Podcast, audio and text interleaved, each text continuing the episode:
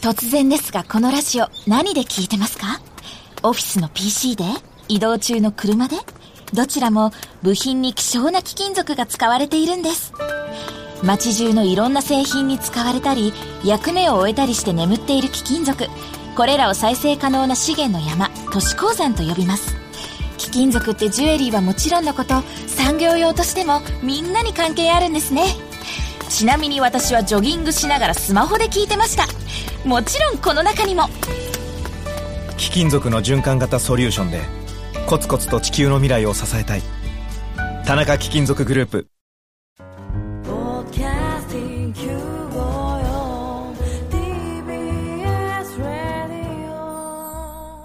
TBS ラジオポッドキャスティングをお聞きの皆さんこんにちは。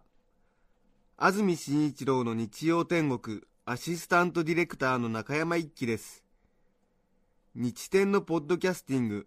今日は88回目です。日曜朝10時からの本放送と合わせてぜひお楽しみください。それでは3月22日放送分安住紳一郎の日曜天国。今日は11時台のメッセージコーナー。まずは11時30分から41分までをお聞きください。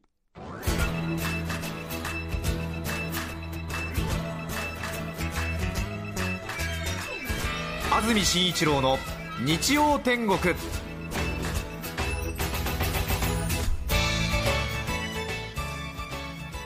さて今日は靴の思い出ということでたくさん皆さんからメッセージをいただいています。ご紹介してまいりましょう。高崎市の棚からぼたもちさん35歳主婦の方。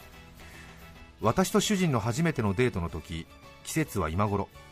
ちょうど春ですね、ええ、私はお気に入りのブーツを履いてデートに行きましたドライブをして夕方食事に行くことになりました。主人は自分のお気に入りのお店を紹介すると言います。着くとそこは個人経営の地味な焼肉店隠れた名店なんだそうです、はい、全席畳で靴を脱がなければなりません。でもそれは無理。なぜなら私のお気に入りのブーツはワンシーズン履いて匂い臭いのです。どうしよう。とっさにお腹痛いと嘘をつきました。しゃがみ込む私に慌てた主人はとにかく車に連れて行ってくれました大丈夫？俺のうちそばだから休む？でもそれは無理。だって私は足が臭いのですから。家に帰る。初めてのデートはブーツのせいで台無しでした。でも春に臭いブーツは脱ぎ捨て新しい靴で私と主人はデートしました、はい、うん、はい、なるほどね。そうですか。そっか。最後の一文ね。私と主人はデートしました。ということでその後その彼とは結婚したということを匂わしてるんですね。ねうんでもそれは無理でもそれは無理。そうですね、えー、東久留米市の黒田子さん42歳男性の方。アメリカの映画を見ていたら主人公が疲労困憊でホテルの部屋に入る場面がありました、はい。荷物を投げベッドにドターンと倒れ込みネクタイを緩めほっと一息つきリラックスした表情になるのですがその時私は見てしまいました、はい、そうです。靴を脱いでいなかったのです。靴を脱がずにリラックスするわけないじゃないか。これは監督のボンミス発見だそう思い早速友人に話したところ多分アメリカ人は靴を脱がなくともリラックスできる民族なんだよという返事が返ってきました。そうでしょうね。年齢、性別、宗教、政治、信条、そして民族にかかわらず人類である以上、靴を脱がずにリラックスできるわけがない、私はそう主張し、友人と意見対立、不毛な言い争いをしてしまいました。ね。そうですよね、わかります、わかります、そうなんですよね、日本人は畳文化ですからね、ちょっと一息つきたいときは靴脱ぐとねほっとしますよね、ね。えー、新幹線の中とかね、うん、でも靴脱いでる方、飛行機の中で靴脱いでる方ね、いますけどもね、えー、あれは靴文化で育ってる西洋の人たちはしないわけなんですか？でも飛行機でスリッパ履いてるじゃんとか思いますけどね。スリッパの支給はありますよね、他の航空会社で、えー、えーえー、そうですよね、うん、あのホテルのベッドの一番下の方になんかちょっと細長いクロスがかかったりするじゃないですか、あれは外人が靴のまま履いてもベッドシーツが汚れないようにかけてあるクロスだっていうね、えー、話ですけどね、そうなんですね、えーうん、いつもつくなりなんじゃこれっつってビロビロしてますけどね。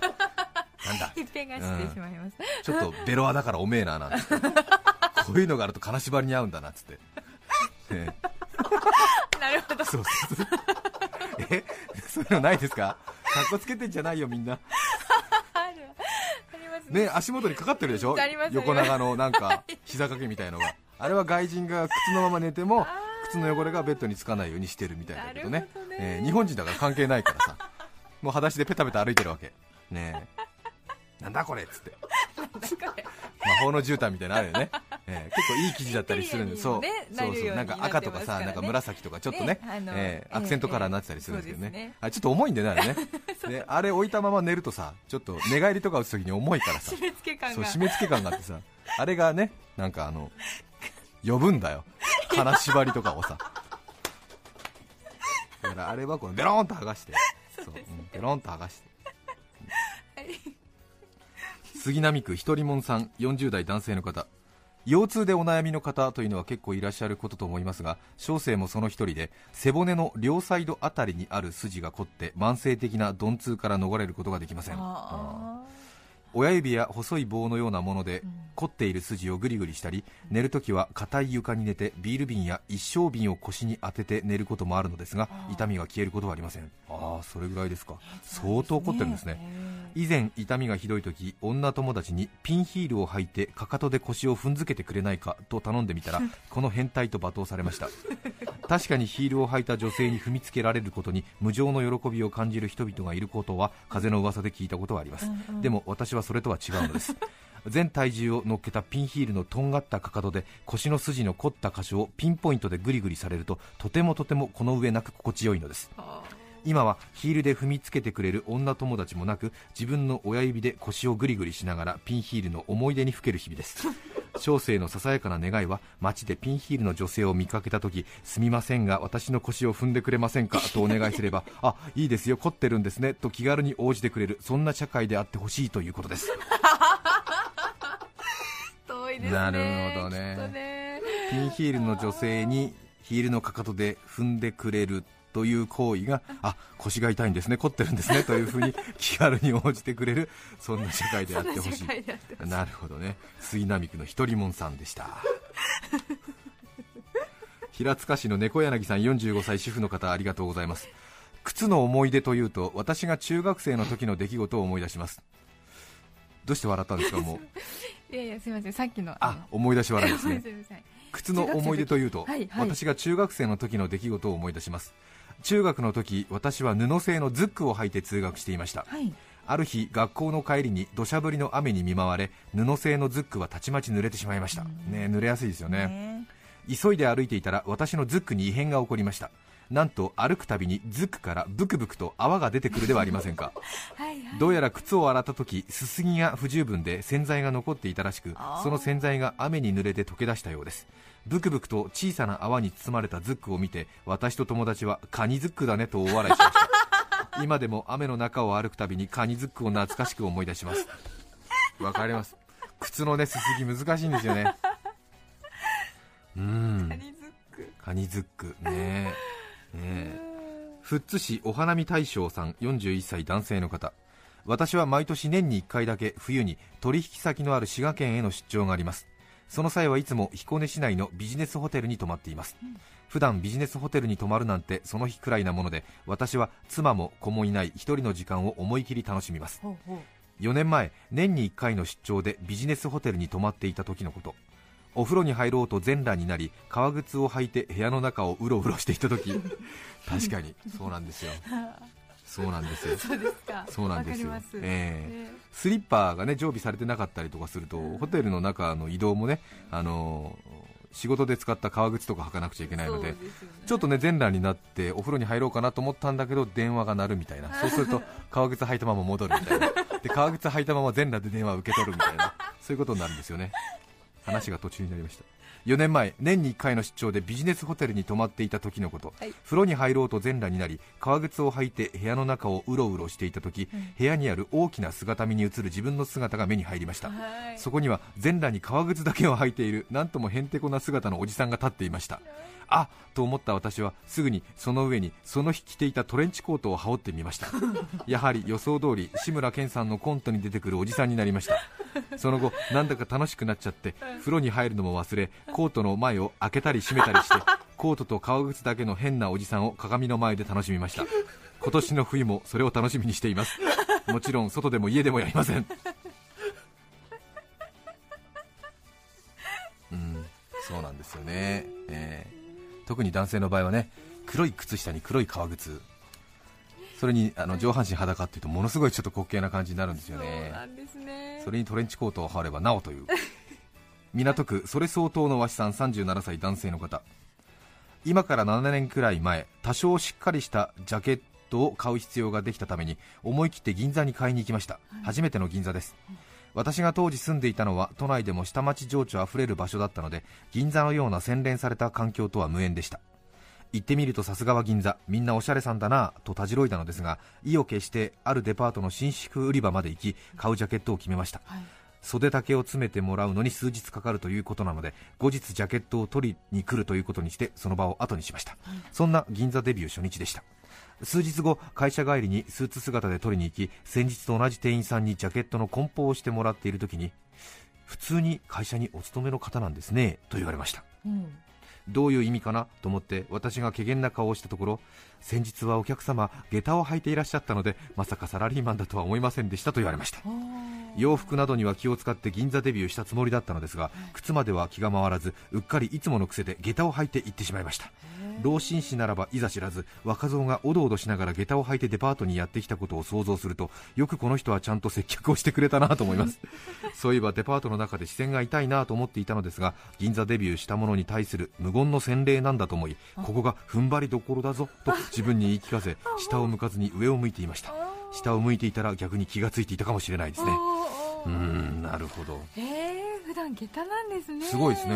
えへー。あかっこいいですえね。かっこいいですけどね、はい。なるほど。さあそして、えー茨城県境町のてっちゃんママさん31歳女性の方。私の靴の思い出は私が子供の頃新しい靴は午前中に下ろすものと言われていました。えー。またどうしても午後に下ろす時には靴の裏に墨で汚してからと言われていました結婚後どうしても午後に新しい靴を履きたくなり墨がなかったのでマッキーで黒く塗ると主人に大爆笑されました。私の出身地は千葉県南部です。そんな風習があるのはこの地域だけなのでしょうかね。うーん。確かに新しい靴はなんか前の日になんかあ履くといいとかいうなんか風習があるようなことも聞いたことがありますあそうねですか、うん。あれなんだっけなそう。午後になるとむくむから鳴らしておけというようなあことでしょうか。あなるほどね靴の裏に墨で汚してからというのはうん。ん。ねなんかあるんでしょうねきっとね、えうん。一曲お聴きいただきたいと思います。埼玉県所沢市キッチョムさんからいただきました。牧原紀之さん遠く遠く著作権の問題がありリクエスト曲は配信することができません。では引き続きメッセージコーナー11時45分から51分までをお聞きください埼玉県所沢市キッチョムさんからのリクエスト牧原紀之さんで遠く遠くお聴きいただきました。さてスタジオなら赤坂はもう夕方というか夜に近いような暗さになってきましたが、そうね。もう間もなく降り出すということなのかもしれませんけれども、ちょっとねせっかくの3連休最終日、これだけちょっと暗い午前中っていうのも悲しいなという感じはありますけれども、まあ、3連休だったからよかったかなというところもあるかもしれませんね。さて靴の思い出ということで靴の思い出皆さんあるみたいですね、たくさん。ねええ。川崎市ポチの母さん55歳主婦の方。靴の思い出。テレビで地震が起きた時すぐに逃げられるように枕元に靴を置いていた方がいいと言っていたので言ってましたね結構ね。ね。えー今もそうだと思いますが、えある日から枕元に雑誌を置いてその上に私のスニーカーと夫のスニーカーを置くようにしました。しかし夫のスニーカーの匂いがどうにもきつくて 一時期寝不足になりました。すぐに新しいスニーカーを購入しましたが最初から新しいのにすればよかったなと思っています。素晴らしいですね。素晴らしい。そうなんですよ。情報を鵜呑みにするとこういうことが起こるんですよ。そうなんですよ。そう問題はねえー現場で起こってるんですよそうなんですよね。よくねあの地震とかあるとね大変だからこう枕元に靴をということはありますけれども。そうです。ガラスそうなんですよ。とか割れてしまいますから、はい、一時期寝不足になるんですよ 枕元には匂いのない靴を置くようにしましょうというのが正しいんですよね。すごいですね。おかしい。でも確かにでも確かにそうですよ。そうですよね、えー気になるよね、特にね。鼻からね大きく息しますもんね、寝始めの頃はね大田区の係長中川さん、35歳、会社員の方、久しぶりになりますね、私は押し入れに一足のハイヒールを隠し持っています。この方男性ですね。かれこれ3年になるでしょうか。もちろんそれは妻のものではないのです。自分で買ったものなのです。3年ほど前まだ景気が今ほど冷え込む前残業に次ぐ残業で私の体は悲鳴を上げていました。休みの日どうにもこうにも肩こりがひどく家にあったいろんなもので肩を押してみましたがどれもしっくりこないそこで私の目に飛び込んできたのは玄関にあった妻のハイヒールでした。これで肩を押してみるとこれが思いのほか調子が良い。次の日私はデパートの婦人靴売り場へ行き店員さんにプレゼント用だと嘘をついて初めてマイハイヒールを買いました。さすがにハイヒールで肩を押しているところなんて家族にすら見せられません。でもとっても気持ちがいいんですよ。というねハイヒールの刺激がいいっていうのはねさっきの方腰でしたしね。腰でしたし、ええ。確かに靴ね確かにちょっとまあその使い方すると職人さんは嫌がるかもしれませんけれども確かにちょっと持ちやすいかもしれませんなるねほど、ええ。かかとにね体重がかかるように作られてますからね。そうですよね。ピンポイントでグッと刺激が入るのかもしれませんけどもねへえまあでも絶対背徳感が手伝ってるんだと 私は思いますよでも。ハイヒールで押している自分っていうのにちょっと酔うところがあるんでしょうね、きっとね、ええ。違うかな、どうでしょうか。本庄市のジャンプピープルさん29歳男性の方。高校生の時学校主催のスキー合宿に参加しました、スキー場の駐車場で運悪く水たまりに足を踏み入れてしまい靴の中までびしょ濡れになりましたそれでは足が冷えてしまうと送迎バスの運転手さんが自分の履いているブーツをその場で脱いで貸してくれました。また私は靴下もびしょ濡れだったため自分の履いている5本指タイプの靴下もその運転手さんがその場で脱いで貸してくれました。少し汗ばんだようなしっとり感と生温かさに足が包まれた時私は違う寒気に襲われ体全体が小さくブルッと震えました。ただ私はその5本指の靴下を水虫用だと勘違いしていて寒冷地では一般的な形だと後で知りました。10代のハートにはちょっと切ない思い出ですが運転手さんの心遣いにはとても感謝しています。あー。確かにね。ーえー、靴下まで貸してくれた。ね優しい運転手さんですけれどもはい。確かにちょっと10代の男の子でねまだ10代の時っていうのは理想が高いですから 多分人のね靴下を履いて履くというのは多分ちょっと、うん、でもちょっとね運転手さんのね行為がありますから、はい。うん、そういうことは見せてはいけないという気持ちになるんでしょうけれども、でもちょっとやっぱり小さな寒気が、ね、ブルッときてしまったというそういうことになりますね、えー 千葉県長生村真珠庭園さん40歳女性の方。私が高校3年生の時渡瀬製造さんのハートカクテルが流行っていて作品中にリーガルのローファーがよく登場し憧れていました。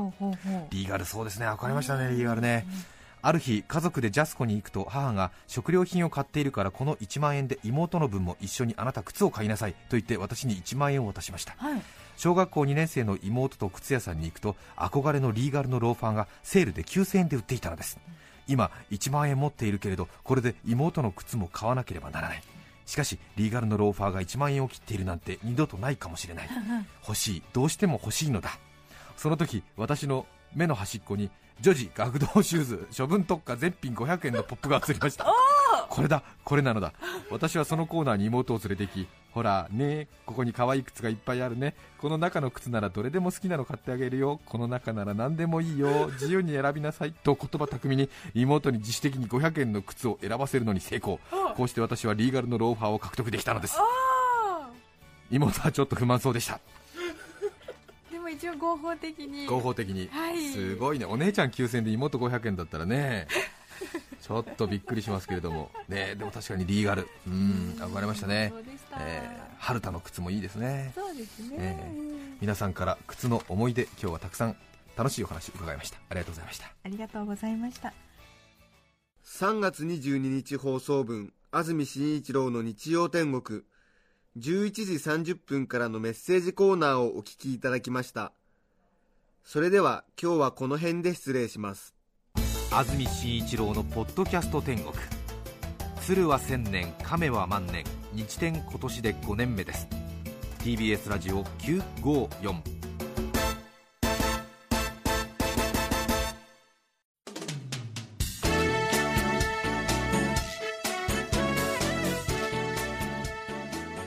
さて来週3月29日の安住紳一郎の日曜天国。メッセージテーマは友達の恥ずかしい話。ゲストは世界の国歌に詳しいゆがり正純さんです。それでは来週も日曜朝10時 TBS ラジオ954でお会いしましょう。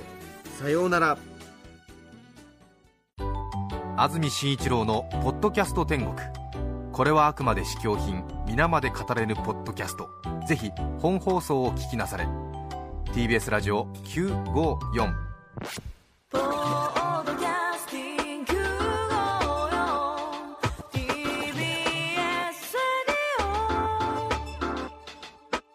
おばあちゃん、これ飲んでみて。ありがとね。美味しいわ。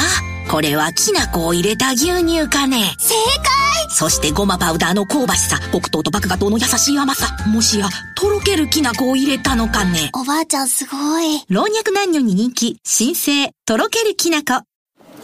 ねえ、あれ食べた？あれって何よ？美味しくて健康にいいってテレビでやってた。すりごまとアーモンドのやつ？そうそう。朝食やスイーツのトッピングに最高なの。あれ、名前なんだっけな？グラッツェアーモンドすりごま。それな。違います。新生クラッシュアーモンドすりごま大好評発売中。